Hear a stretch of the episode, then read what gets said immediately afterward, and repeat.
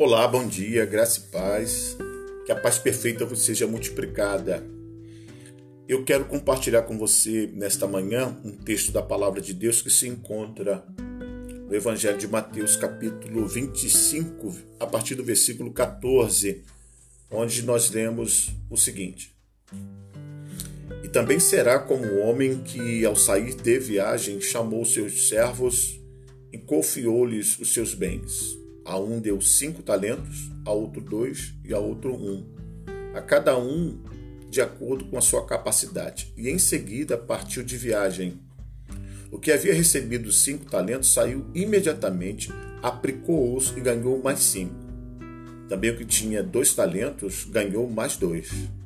Mas o que tinha recebido um talento saiu, cavou um buraco no chão e escondeu o dinheiro do seu senhor.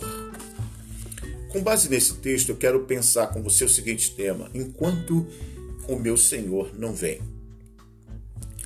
Essa parábola, ela fala da segunda vinda de Cristo e do acerto de contas entre o Senhor e cada um dos seus discípulos, os quais deverão prestar contas de como usar os seus talentos.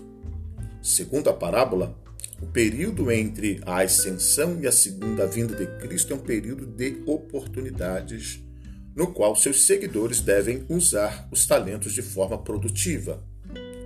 Enquanto o Senhor não vem, o que nós devemos fazer? Primeiro, nós precisamos nos envolver na obra do Senhor.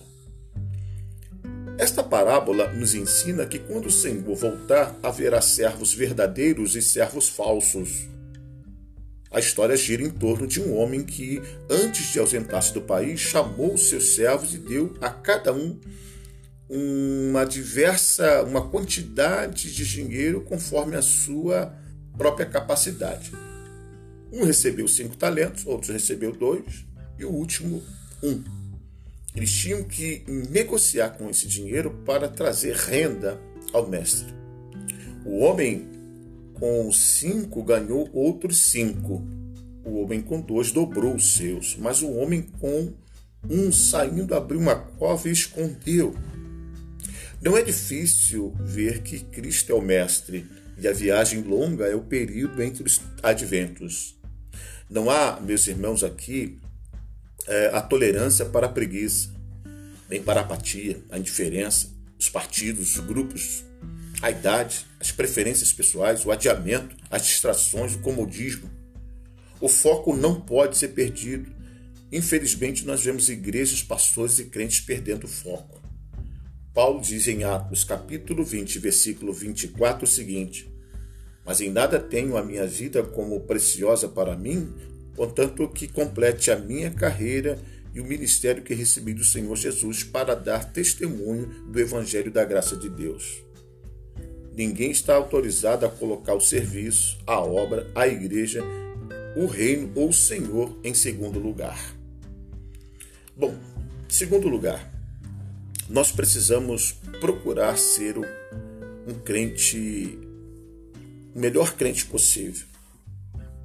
Depois de algum tempo, voltou o Senhor daqueles servos e ajustou conta com eles.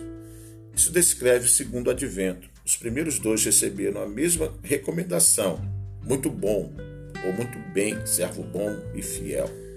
Foste fiel no pouco, sobre o muito te colocarei, entra no gozo do teu Senhor.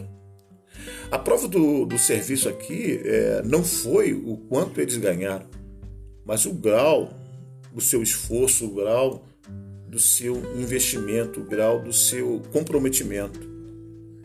Cada um usou sua capacidade ao limite e ganhou 100%.